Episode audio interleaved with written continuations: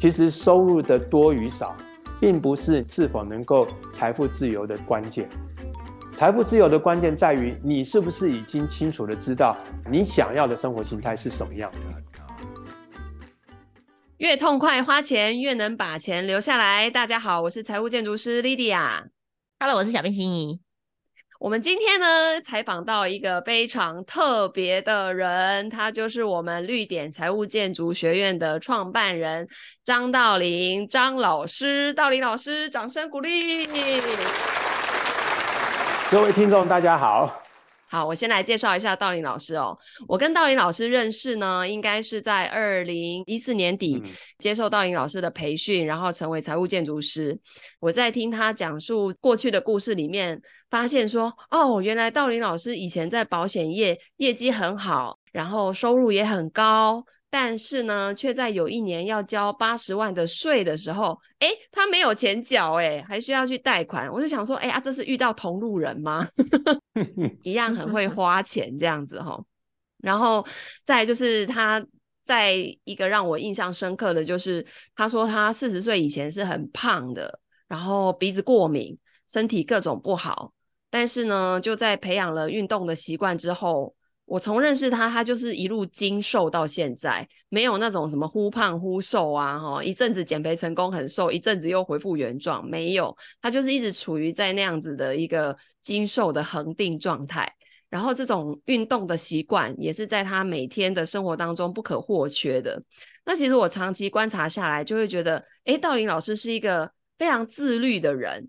哦，所以让我非常的佩服，然后也很羡慕，就是那个身材哈，一般中年大叔不是都会 挺着一颗大肚子啊，然后油头啊这种哈，但是我们道林老师就还是可以一一个精神状态非常好的呈现在大家的面前哦，所以我觉得不只是看待道林老师本身的专业有什么，而是他怎么样在他的生活当中，他把自己打理得很好。这个是我觉得大家也可以一起来借鉴的哦。最近道林老师出了一本新书，然后书名就叫做《这辈子赚多少才够》，里头呢有大量的故事去告诉你财务规划应该在我们的人生当中起到什么样的作用，扮演什么样的角色。那我们接下来就来采访一下道林老师。嗯、呃，过去在保险业，那道林老师你是几岁想要从金融业离开的？那那时候。你的财务状况是什么样子的？哦，那以及为什么说会有这种创业的想法？我为什么要自己出来创业？那刚刚也提到，就是我在担任初经理的第二年，我收到了国税局的补税通知单，要我补了八十万的所得税。那这件事情其实是触发了我对于个人如何打理自己财务这件事情。触发了我一个非常重大的一个醒思，就是我在担任初经理的那段时间，我一直以为我们只要努力工作、努力赚钱，然后我们就可以过自己想过的生活。反正你能够努力赚钱，赚多一点钱，那你就一定会够用嘛。以前的想法就这么单纯。可是当发生那件事情之后，我就突然警觉到，原来不是只是努力赚钱这么简单呢。因为如果我们只有努力赚钱，可是我们却没有把钱好好的管理，那么赚再多的钱，可能那些钱都如过客一般，都没有留在我们身上。所以我从那个那个事件当中呢，我就得到一个很重要的启发，就是我觉得呢，在我们的人的一生的经历过程里面，很多时候我们发生了一些事情，但很多人其实是经过而已。所谓的经过，就是它发生了就发生了，但我们却没有从这件事情当中得到一个学习的机会，或者是看清楚这个问题的本质。因为我当时缴不出那个税金，所以我必须去贷款。那这件事情其实是从来没有想象过，也从来不觉得应该会发生在我身上的事情，可是它却发生了。所以我觉得在这件事情当中，我刚刚讲很多人是因为经过，但是我觉得我是经历了那件事。因为经历了那件事情，所以看见了问题的本质。那这个问题的本质就是，我们怎么样能够让自己在有限的工作时间里面，或者说有限的财务资源里面，让我们自己能够过上自己想过的生活。因为有这样的一个启发，所以我就开始在想，呃，我在这个机构里面，我在保险公司里面，我扮演的角色是什么？那我扮演的这样的角色，那我带给我的客户什么样有价值的服务？但如果就保险这个范围来说，我觉得当时以我来讲，我我觉得我已经尽到身为一个保险业务人员，我应该要对客户的服务，包含对于保险的商品理赔等等这些后续的服务的一些专业，我觉得我都做到，客户也很支持我。但是因为发生补税这件事情之后，我就开始从另一个角度来思考，就是这辈子我到底想成为什么样的人？因为这个是一个更高维度的思维，就是我不想只是照着做，我也不想只是看着前人的经验，然后我就跟着那个路径去走。我希望我能够活出我自己自我的价值，然后我希望我在我的客户面前，他们是对于我的专业的价值是认同的，呃，甚至于我希望我还可以做得到，就是除了保险这个单独的商品这个窄的范围以外。关于财务的管理、跟计划、跟规划这个部分，我希望我能够成为那样子的人。哎，道林老师，我现在觉得那一张补税的单子简直是天上来的礼物，哎，真的，我现在也觉得那个是天上来的礼物。国税局对我实在太好，对。但一般人哦，遇到这个事情，大概就是啊，赶快去贷款还一还哈，然后有可能明年再重复一次同样的结局。但是你就在那个第一次就有了这个觉察力，而且衍生出这么多，包括连你的整个的事业的这个方向，然后你想要在客户面前，你想要成为一个什么样的人，这个觉察力实在是太强大了吧？怎么有办法这一张八十万的 单子给你带来这么多的启发呢？啊、如果把它当成学费的话，我觉得缴那个学费太值得了。那我觉得为什么那个事件让我得到这么多的醒思跟启发？因为在那个当下很痛，够痛了，而且是在我毫无防备之下，或者说根本没有预料到会有这样的事情发生，就对我来讲，在当时我基本上是措手不及。所以当问题发生的时候，对自己来说就是一个很重大的突发事件，然后我就开始要去找钱啊，然后去为这个部分去烦恼。那也因为那个过程当中，我就看见了那个问题的本质，就是。原来个人财务管理这件事情是如此的重要。我虽然赚了很多的钱，可是那些钱却跟我没有什么样关系。对，那个也是一种经过。对，就是一种经过。经过你家。对对对，就是进来我的户头，然后马上就流出去了。它其实并没有停留下来。所以因为这样子，所以就开始产生了一连串的思考。那我自己本身，我的个性里面，我是喜欢思考的人，而且我喜欢独立思考。我喜欢探索这个世界，包含我对宇宙啊、天文啊、数学啊很多，我我其实都感兴趣。然后我希望我可以在我了解的过程当中，我能够得出我自己的答案。所以我就在这个思辨的过程当中，我就不断的去看到我自己的内在的状态。那我觉得这是一个很棒的过程啊！我我我可以聊一聊我自己从小到大的人生当中的一些体会。我我其实现在是在玩铁人三项，然后我我跑马拉松，然后我去参加很多的比赛。现在认识我的人可能会觉得说我可能是一个运动达人，对不对？或者是叫做过动儿，有没有啊？对。但是我在小时候不是这样的耶。我从小到大呢，我最怕的一个科目就是体育。我所有的体育项目都是最后一名。啊？我跑步还跑输女生。你知道，所以在我幼小心里面受到强烈的打击，你知道。然后以前的运动会不是每个人都要下场比吗？对，都要跑个几百公尺啊。我我那个时候都是最痛苦的时候。那所以呢，我在我的求学成长的过程当中，运动就是我一个内心当中我最不想去面对，然后对我来说又是最困难的一个课题。那我从这个过程当中，我体会到一件事情，就是。如果我们遇到的问题哦，我们不去正视它，那这个问题会跟着你一辈子，并且呢，你永远没有办法具备解决这个问题的能力，因为你不把这个问题当问题，你你忽略了它，所以你你不会去正视它，你不会正视它，你就不会改变你自己，你不会调整自己，所以那个解决这个问题的能力是永远不会发生的。后来毕业之后去当兵，然后退伍之后。我其实一直在运动这件事情上面，我都一直没有很重视它。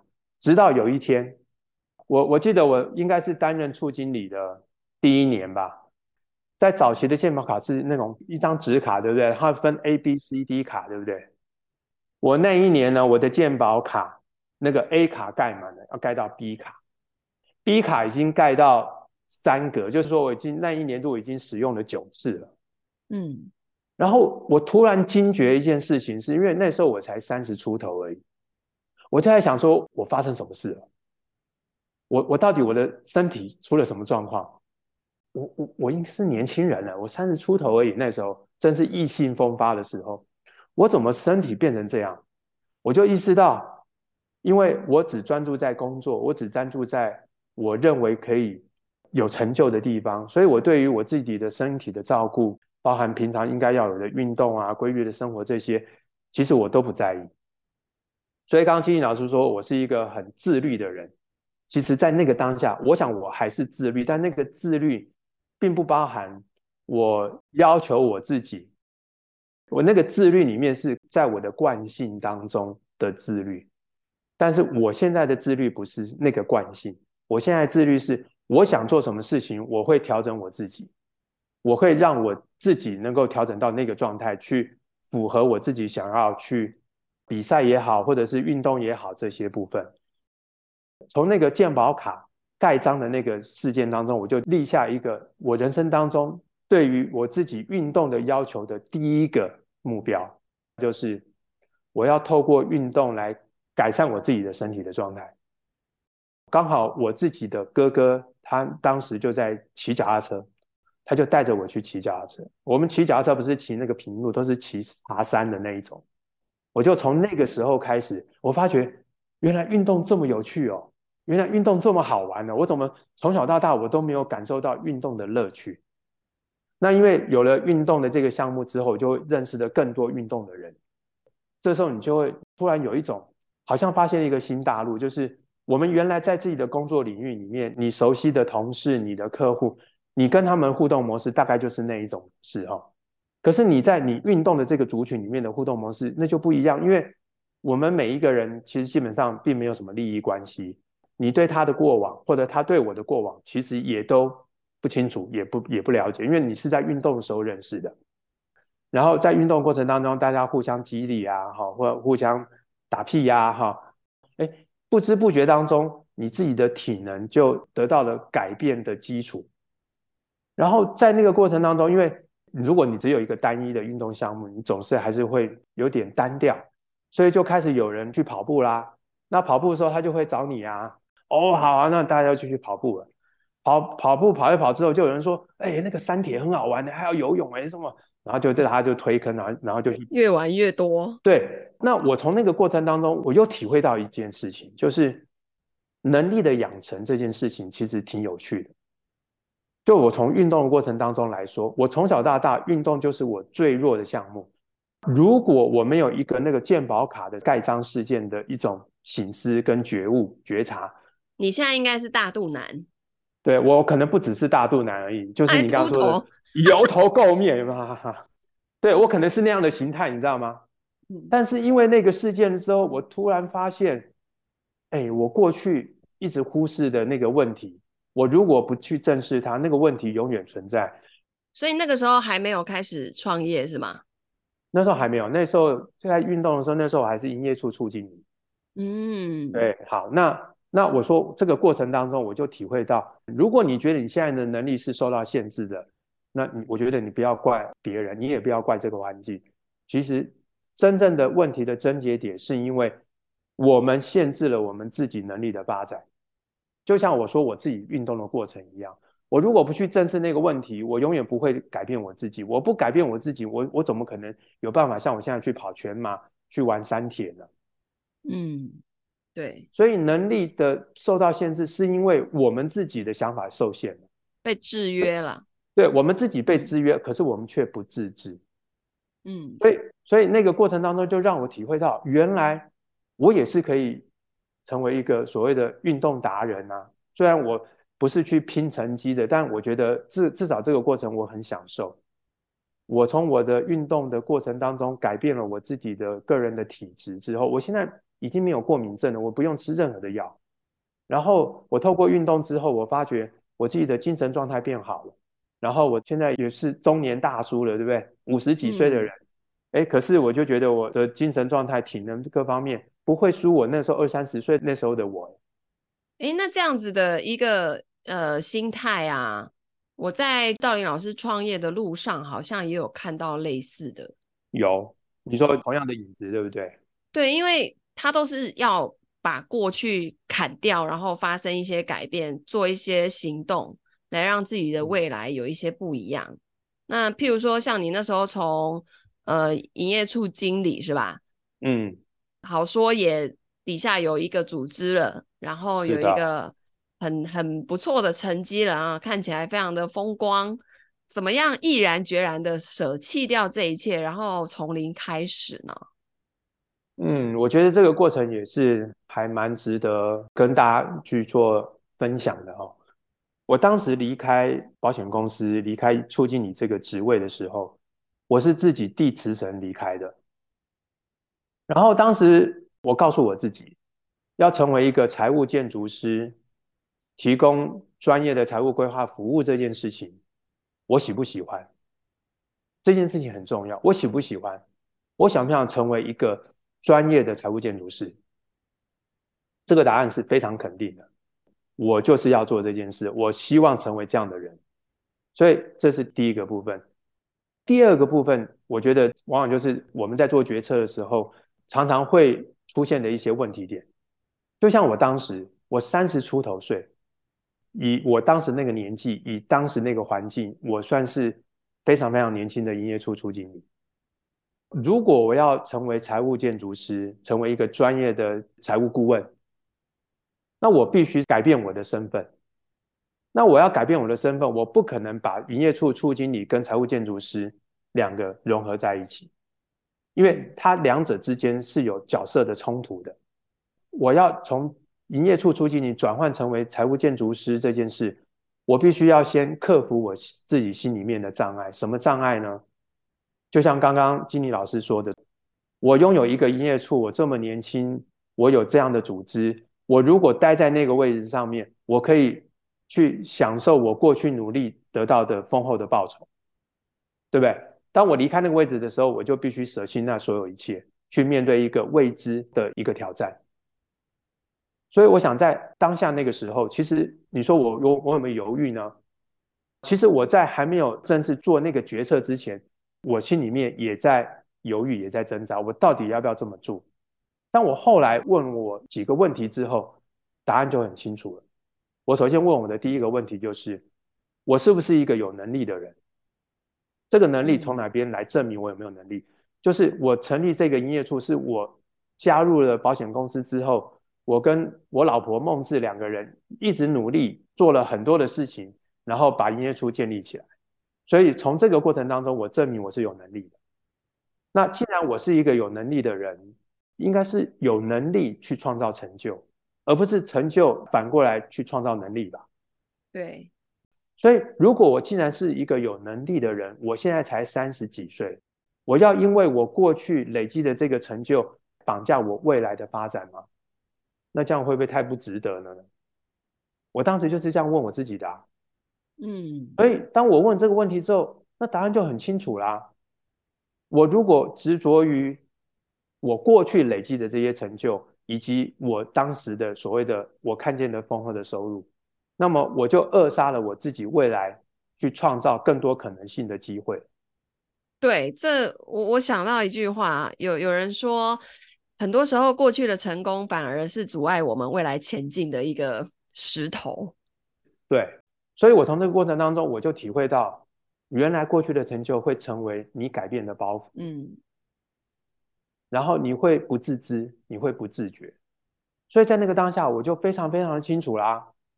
我想要成为一名财务建筑师，我希望能够成为一个专业的顾问，然后创造。对客户而言，专业的价值。所以你问了这么多问题，你唯独就没有问孟志老师，是不是？呃，基本上你知道吗？哈，然后当时其实基本上我们当然有沟通过嘛，对不对？哈、嗯，我们不是那种对不对？你说了算的，大男人主义。哦、对对，当时我我我就把我自己问我自己的问题，然后跟孟子老师这边去讨论。嗯，当然我们两个的答案都是很明确的啊。嗯，就是我希望创造的是未来，而不是执着于过去的成就。嗯，也就是因为这样子，所以那个当下我就决定。我要离开那个环境，然后做我自己。各位听众可能会觉得说：“啊，道林老师，你那时候收入就很高啊，然后你有底气啊，所以你想怎样都可以啊。对啊”对不起，并没有，好不好？我刚刚就说了，我那时候缴八十万所得税的，我都缴不出来嘞。嗯，对吧？我有办法，短短那两三年，我就可以累积多少财富啊？嗯，真的，因为当时并没有人教我们怎么管理好自己的财务啊。那你自己是从头摸索？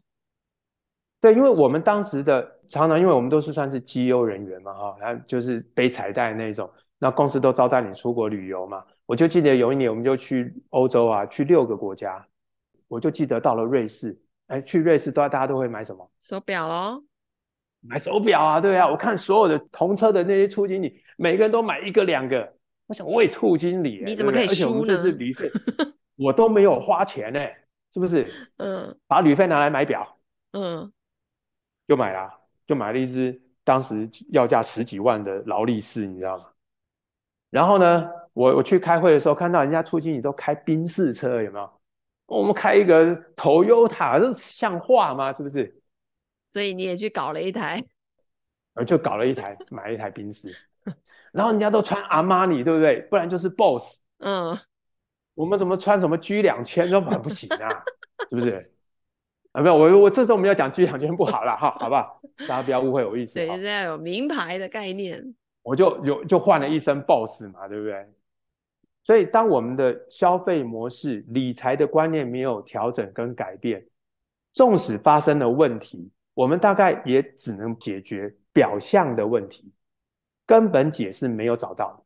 嗯。所以当时那个当下就这样，所以我在离开保险公司的时候，你说我有多少的财务基础？哎，对不起，并没有。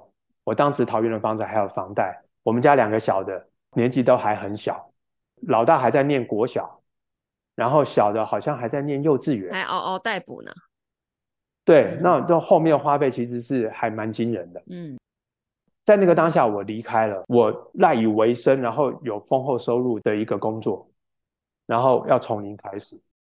不过这个过程当中，我觉得很有趣的地方在，我们内心的状态其实才是真正成功的关键。嗯，什么样的状态啊？那个状态就是说，你有没有真的很认识你自己？也就是说，当我们在追求所谓的财富自由的时候，其实你的内心的状态，如果你已经先财富自由的时候，你终有一天会达到。因为所谓的财富自由这件事哦。我认为至少有两个定义。第一个部分就是，其实收入的多与少，并不是是否能够财富自由的关键。没错，财富自由的关键在于你是不是已经清楚的知道你想要的生活形态是什么样子。这是第一个关键，因为那个叫做衡量的基准。因为比如说，有人他的生活就是要过得各种各样都要很好的品质。你这些花费都是比一般花费要高很多的，那你的财务自由显然你的那个标准就要更高嘛，嗯，对吧？对。可是是每个人都要过那样的生活才叫做财富自由吗？并不是啊。没有，有的人要极简版的啊。对啊，所以我觉得财富自由的第一个要件就是我们要知道自己要过什么样的生活，这是最重要的，因为这会关系到你要拥有多少的财务资源跟能力。嗯。第二个部分呢，是当我确定我要过的这个生活之后，所谓自由的定义是什么？因为每个人对自由的定义是不一样的哦。有些人的财务自由定义就是走进那个名牌店，这个跟那个不要，其他全部给包起来，那个就是他的财务自由。嗯。可是如果我已经不需要那些了呢？我如果我的生活形态里面就是不需要那些外在的显象的东西。我要的就是我可以吃我自己想吃的，吃健康，然后我过得健康，然后我可以好好的运动，然后我的时间可以让我自由掌控，我觉得这对我来讲就是财务自由了。嗯，所以每个人自由的定义才是需要去讨论的。我们要过的生活形态跟每一个人对于自由的定义这两个条件，如果你都清楚了，那我觉得你离财务自由这件事，你一定可以指日可待。哎、道林老师，那你跟我们的听众分享一下，就是在创业的道路上啊，因为我们的听众也很多人是正好要从职场然后退下来自己去创业的哦。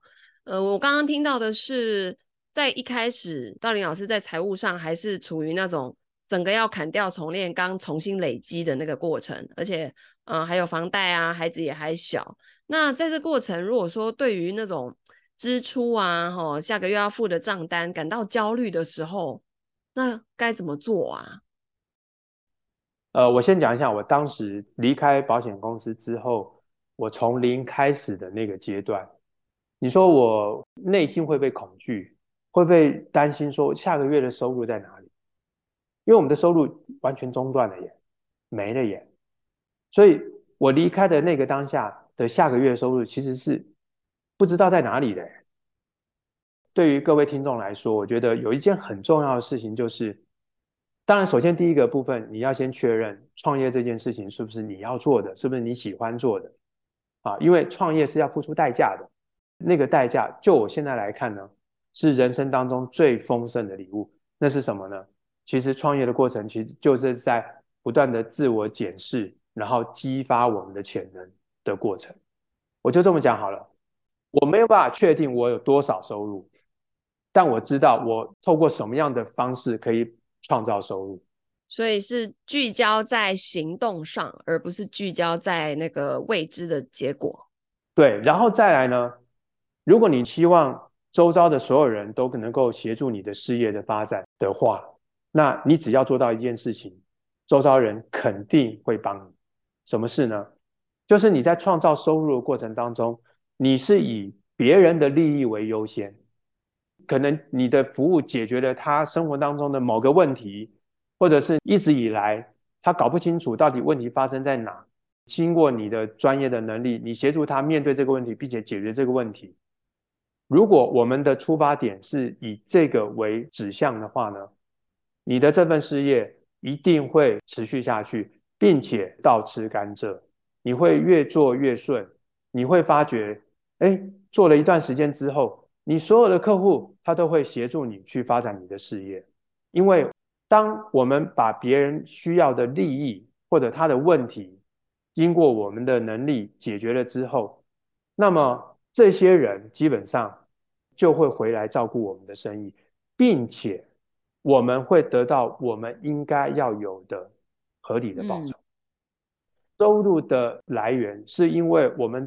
贡献了有价值的服务，所以只要我们不断持续的精进这个能力，你能够服务的人就会越来越多，你的收入自然而然也会水涨船高。这是我经历的过程。嗯，所以听起来它需要一段时间的累积，对吧？它需要时间累积，但不是那么的慢。马拉松比赛里面有有一句话叫做“快则慢，慢则快”。有跑马拉松的人一定可以体会我说的这六个字。什么叫做快则慢？如果我们在跑马拉松的时候，你一开始的前面的十 K 或者前半马，你就冲出去，你在前面越快的，你到后面你就后继无力，甚至无法完赛。那什么叫做慢则快？那个慢不是真正的慢，那个慢是根据我们自己的体能状况来排定的一个我们的那个我们叫做配速。我们自己的配速，根据自己的体能状态、训练状态，你设定好了你的配速的计划。你按照这个配速计划，虽然一开始的时候别人冲很快，但是你稳扎稳打，你就持续的去前进，就是完成这场马拉松基本上是一定的。好，然后这个就就是慢则快。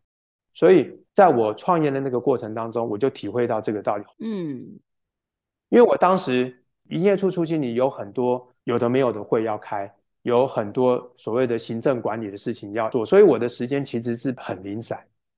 可是当我卸下了那个身份之后，我所有的时间都是我的，所以我就变得很自由，你知道吗？因为变得很自由，所以我就可以重新的组织安排我自己的时间，然后我就重新提起了我的公事包，一整天就安排了好几个约访的行程。所以那个时候就开始推广财务规划的观念。对，就是，只是那个时候我们还没有掌握很重要的一些方法，技术层面还没那么成熟。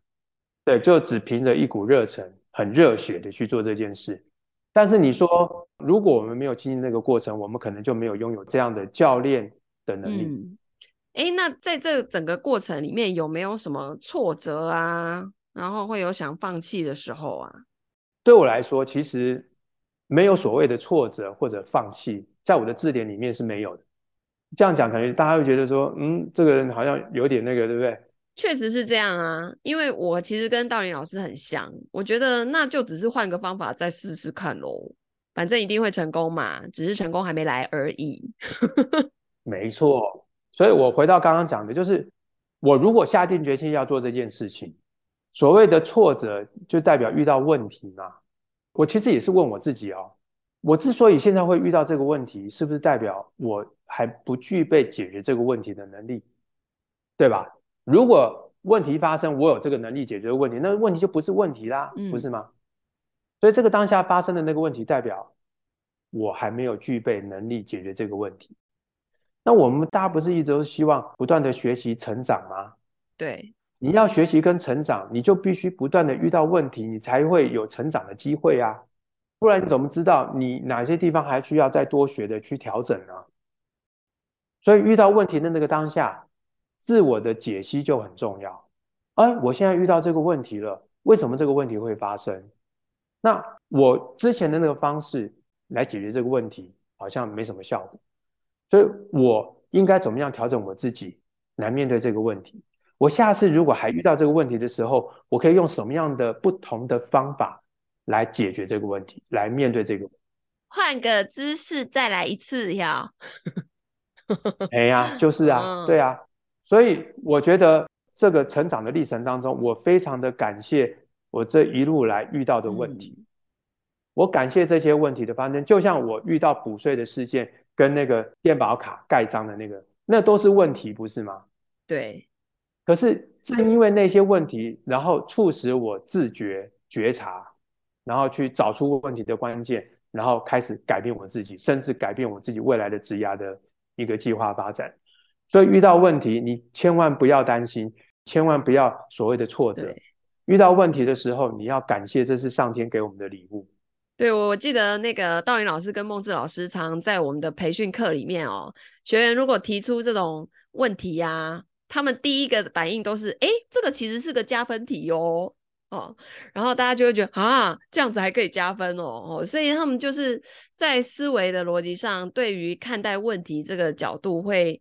异于常人哦，也因为这样子呢，所以人生可以不停的升级打怪。好，那最后我们请道林老师来谈谈。我们都知道最近道林老师出了一本新书，然后书名就叫做《这辈子赚多少才够》。那为什么书名要叫这个名字呢？一般来说，投资理财不是都会教人家怎么赚钱啊，怎么投资啊？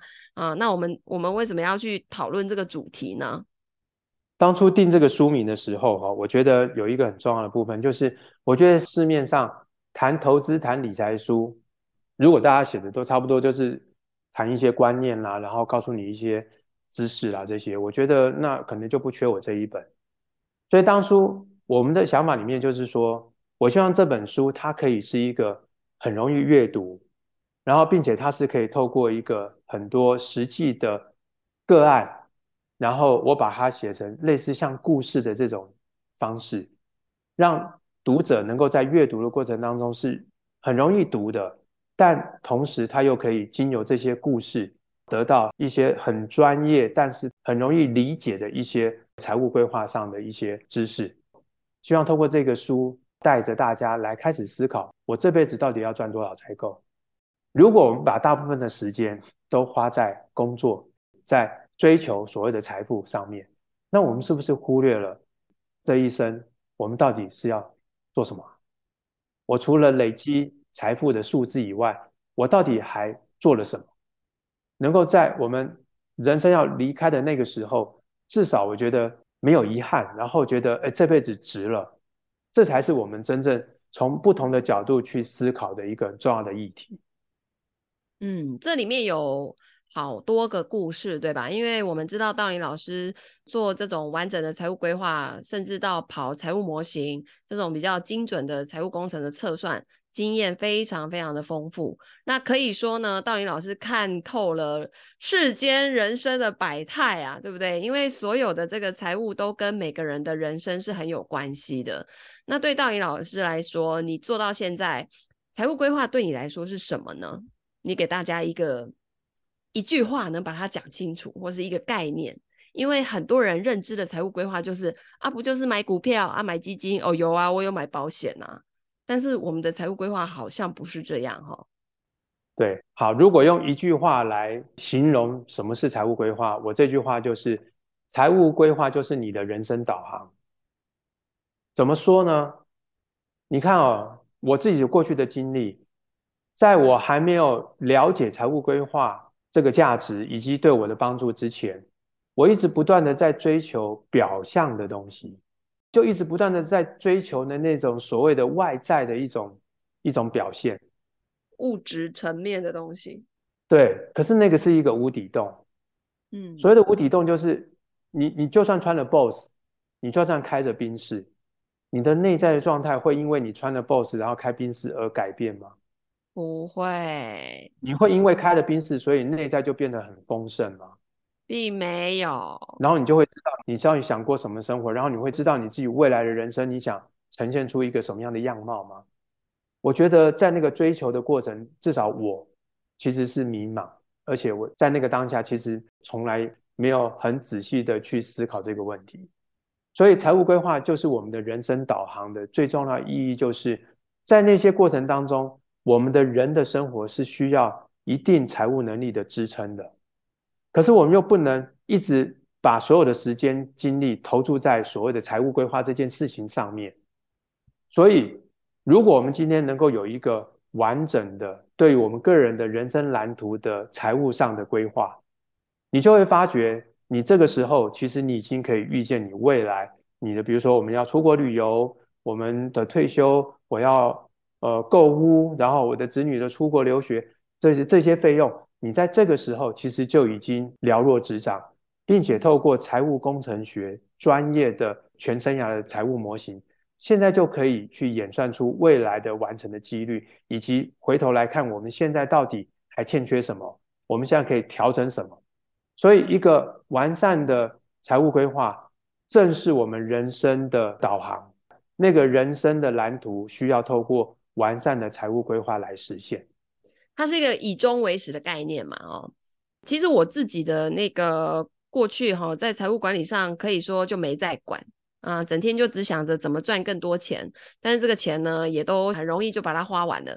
那我唯一自豪的就是还没有把自己搞到负债，但是你就会发现说，怎么忙忙碌碌了这么多年，然后你的财务基础就都还没有地基哦，那个地基很不稳固。呃，所以我后来也是透过在绿点财务建筑学院学习了这个财务规划，然后用在我自己身上，跟用在呃我的个案身上之后，开始比较有这种啊、呃，我的终点在哪里？我现在在哪里？然后我要怎么去到我要去的那个终点的这个概念？哦、呃，然后在这个过程当中，我要运用什么样的资源？那如果我现在就可以看到说，哦，我未来退休的时候这一笔钱是。可以让我在六十岁的时候退休，哎，可是我现在就可以看到我六十七岁就又要出去工作了，嗯，那这个事情提早看见，其其实对我来说是有很大的好处的，因为我就不会盲目的以为我在六十岁退休，一路钱可以花到九十岁、九十五岁，因为现在所有的人都有长寿的风险嘛。那我觉得事先的透过一个这样子的科学的方式，嗯、然后数据的方式来看见我们很多的个案哦。被绿点财务建筑学院服务过的客户们都说，有了数据，一切就更清晰了哦，就不会是那种凭感觉，好像可以，应该没问题哦。